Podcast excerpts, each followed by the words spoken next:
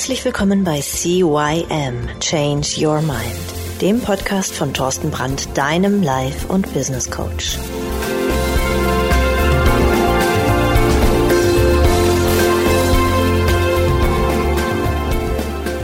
Auch von meiner Seite aus ein herzliches Hallo zu deinem Veränderungspodcast Nummer 1 im deutschsprachigen Raum CYM Change Your Mind. Mein Name ist Thorsten Brandt und ich begrüße dich wieder zu einer neuen Folge. Heute der zweite Teil der vierteiligen Serie Stressbewältigungsstrategien. Wir hatten in der letzten Woche Einmal den Schlaf als Stressbewältigungsstrategie, dann den WLAN-Zeitschalter, dann äh, schalte regelmäßig das Handy ab, lass dich zur Stressbewältigung massieren und gönn dir einen Wellness-Tag. Und ich hoffe, du hast in den letzten Tag, Tagen einiges äh, oder einige dieser fünf, ähm, ja, dieser fünf Strategien einfach mal versucht umzusetzen oder zumindest mal drüber nachgedacht und ähm, ja, hast vielleicht schon die eine oder andere Strategie gefunden. Jetzt kommen die nächsten fünf Strategien. Und zwar die Nummer sechs: Laufe, spaziere oder trainiere. Ja, regelmäßige körperliche Aktivitäten lockern Muskelspindeln auf. Folglich unterbricht sie die Stressrückkopplungsstreife zum Gehirn. Wenn der Körper weniger gestresst ist, kann auch das Gehirn besser Stress abbauen. Des Weiteren wirkt sich entsprechende Bewegung positiv auf das Herz-Kreislauf-System aus, auf, wodurch der Blutdruck sinkt. Forscher entdeckten ein Hormon namens Atrialis Natur, naturalistisches Peptin. ANP. Okay, ich kürze das einfach mal als ANP ab das vom Muskelgewebe im Herzen gebildet wird. Nachdem es die Kampf- und Fluchtreaktion mildert, hilft es dabei, die Unruhe in deinem Gehirn zu beruhigen. Überdies steigt, das ANP, äh, steigt die ANP-Produktion mit der Herzfrequenz während des Trainings an. Daher zeigt die Wirkung von ANP, dass Bewegung nicht nur das mentale Befinden verbessern. Daher ist ausreichend Bewegung und Sport eine Stressbewältigungsstrategie, die auf lange Sicht die Reaktion des gesamten Körpers auf Stress verbessert. Aber das kennen ja viele. Viele wissen ja, dass wenn sie Stress haben, sie einfach mal ein bisschen mehr Sport machen müssen, laufen, vielleicht gehen sie zum Boxtraining oder hauen einfach mal so auf den Sandsack drauf oder verausgaben sich total, um anschließend unter der Dusche zu stehen und zu sagen, oh, jetzt geht's mir wieder besser. Aber ich wollte diese, diese ähm, Strategie trotzdem nochmal mit aufbringen, weil sie in den letzten Jahren eben auch unter anderem durch äh, Corona oder durch die Pandemie oder durch Faulheit, wie wir ja wissen, ähm, einfach so ein bisschen runtergefahren wurde. Ja, ähm, apropos Faulheit, da komme ich nämlich zum nächsten Punkt, das ist der siebte, Leseschund zur Stressbewältigung. Wow, was will der? Ja, in unserer leistungsorientierten Welt neigen wir dazu, so viel nützliche Informationen wie möglich aufzusaugen. Aber ab und zu ist es nicht schlimm, wenn man einfach mal ein Schundmagazin liest oder einen Trashfilm ansieht. Schließlich können wir nicht ständig Sachbücher lesen oder Dokumentarfilme anschauen. Dementsprechend können wir lesen oder Film schauen als eine Stressbewältigungsstrategie nutzen, sofern wir uns in den Inhalt verlieren können. Denn Trash-Geschichten äh, können es dem Geist ermöglichen, sich zu erholen und rastlose Denkmuster zu entfernen oder zu entfliehen. Damit kann auch diese Methode zum Stressabbau kreativ oder und stressresilienter machen. Ja. Punkt Nummer 8. Das ist auch ein sehr spannender Punkt. Gib dir Zeit für Entspannung. Als Optimierungsnerd weiß ich, dass es nicht einfach ist, sich selbst Zeit zu geben, um entspannt um zu entspannen und Stress abzubauen. Also ich bin halt eben so ein Typ, wenn ich Zeit habe, ich muss immer irgendwas machen. Ne?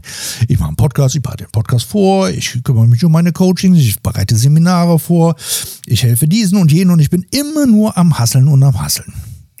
Aber wie oft, oft zerquetscht zu Aufgaben in deinen Terminkalender, um noch schneller und noch besser zu sein. Also ich immer. Ich gucke dann einfach, oh, da habe ich noch ein Zeitfenster, da kann ich noch was machen. Überdies sind Ergebnisse des selbst auferlegten Stress meist auch nicht das, was wir uns erhoffen. Manchmal ist es einfach besser loszulassen, wenn man nicht auf der Schnellstraße Richtung Burnout unterwegs sein will. Deshalb konzentriere dich lieber auf ein bis drei Aufgaben am Tag, die wirklich etwas bringen. Das habe ich schon mal gemacht. Es ging hier um, um Effektivität. Also geh wirklich her und such dir drei Aufgaben, also heute drei Aufgaben aus, die du morgen machen willst, die wirklich auf dein Konto, auf dein Zielkonto einzahlen. Und das ist uninteressant, ob das jetzt ein Business ist oder ob das als Studium ist oder als Schüler ist oder in deiner Freizeit. Wenn du sagst, ey, ich will einfach ruhiger werden, ja, dann such dir drei Sachen aus, wo du am nächsten Tag mit ruhiger werden kannst. Oder wenn du sagst, ich möchte meinen Haushalt ein bisschen besser schmeißen können oder ich möchte meinen Betrieb besser schmeißen können oder ich möchte gerne mit meinen Kindern besser umgehen oder, oder, oder, dann such dir einfach drei Dinge aus, die du morgen direkt umsetzen kannst, die aber eben auf dieses Konto einzahlen. Und jetzt kommt was Schönes. Jetzt kommt nämlich Punkt Nummer 9, den finde ich auch total schön. Leg dir ein Haustier zu. Denn eine kürzlich durchgeführte Studie untermauert, dass Hunde durch Stresspufferung sozioemotionale Vorteile für Kinder bringen können. Im, Ge in, im, im, in Gegenwart eines Haushundes zeigen Kinder eine geringere Cortisolreaktion auf Stressfaktoren. Überraschenderweise war dies nicht das nähesuchende Verhalten der Tiere, das diese Stressresilienz verbesserte. Denn vielmehr initiieren die Teilnehmer selbst die Stresspuffereffekte durch das Streicheln der Hunde. Des Weiteren beobachten Wissenschaftler der Virginia Commonwealth University die stressabbauende Wirkung von, Wirkung von Interaktionen mit Therapiehunden. Gut, das kennen wir auch. Dementsprechend können bereits fünf Minuten Interaktion mit Haustieren den Cortisolabbau gestresster medizinischer Fachkräfte stark fördern. Was bedeutet das jetzt für uns? Wenn du jetzt sagst, okay, ich will mir gar keinen Hund zulegen, habe ich gar keine Zeit für, weil ich bin ja so im Stress, finde den Fehler, ähm, dann kannst du wirklich hergehen und sagen, okay, ich, ich gehe, ich, ich habe ja hier einen Nachbarn und der hat einen Hund und ich verstehe mich ja auch mit dem Hund. Ich gehe einfach mal einmal am Tag mit dem Hund für 20 Minuten, eine halbe Stunde äh, äh, spazieren. Dann hat nämlich der Hund was davon, er kommt raus. Vielleicht die ältere Person hat was davon, weil sie kann vielleicht gar nicht mehr so oft raus mit dem Hund, wie sie eigentlich möchte. Und du hast was davon. Du bist mit dem Tier zusammen, du streichelst den, du machst ihn fertig und so weiter und so fort und gehst dann schön mit dem Hund spazieren. Ja, und das macht dich glücklich, ob du es glaubst oder nicht. Denn Lachen als Stressbewältigungsstrategie ist nämlich der Punkt Nummer 10. Spaß haben, fröhlich sein und Lachen werden seit eh und je als konventionelle Methode zum Stressabbau gehandelt. Warum? Zu Recht. Untersuchungen zufolge ist Lachen ein, eine Stressbewältigungsstrategie, die die Funktion des Immunsystems steigern. Also wenn du viel lachst, ist dein Immunsystem viel leistungsfähiger. Demzufolge wird diese simple Stressbewältigungsstrategie, geh öfters aus, treff dich mit alten Freunden und hab einfach mal Spaß. Initiativ kannst du dir auch einen witzigen Film oder ein humorvolles Buch beim Stressabbau äh, helfen. Aber wichtig ist, dass du wieder richtig in Freude ins Lachen reinkommst, damit du da den Stress abbauen kannst. Denn dann wird Serotonin und Dopamin ausgeschüttet, was Glückshormone sind, und die sorgen wieder dafür, dass der Cortisolspiegel in den Keller geht. Du kannst wieder besser schlafen, hast weniger Stress. Ah, alles eigentlich ganz einfach. Und weil das so einfach war, ja, gebe ich dir heute einfach noch den elften Tipp mit dabei. Denn da kannst du auch äh, viel lachen, hatte ich gerade eben auch schon den, den Tipp Nummer 10. Treffe Freunde zur Stressbewältigung. Ja, Freunde treffen, lachen. Eine an der University of New York in Buffalo durchgeführte Studie deutet darauf hin, dass Menschen mit den geringsten sozialen Kontakten am ehesten Angst und Depressionen entwickeln. Hm.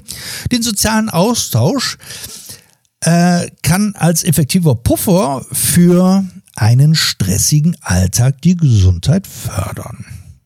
Ebenso wie die Aufrechterhaltung Aufrechterhaltung sozialer Netze ist Zeit, die man mit Freunden und Familie verbringt, eine effektive Selbst äh, Stressbewältigungsstrategie. Darüber hinaus ähm, fanden Forscher der Cincinnati Children's Hospital heraus, dass die Anwesenheit guter Freunde hilft, negative Erfahrungen damit einherende Cortisolschübe zu puffern und so. Und wieder geht's ums Cortisol.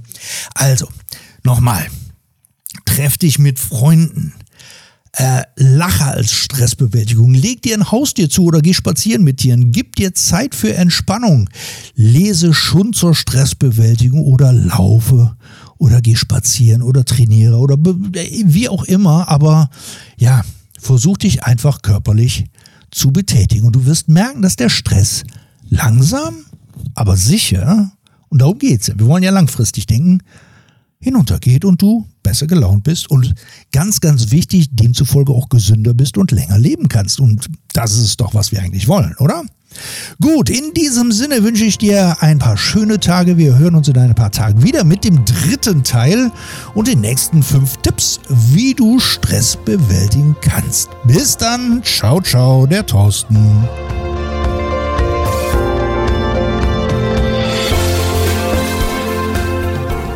Das war der Podcast CYM Change Your Mind. Alle Rechte an diesem Podcast liegen ausschließlich bei Thorsten Brandt.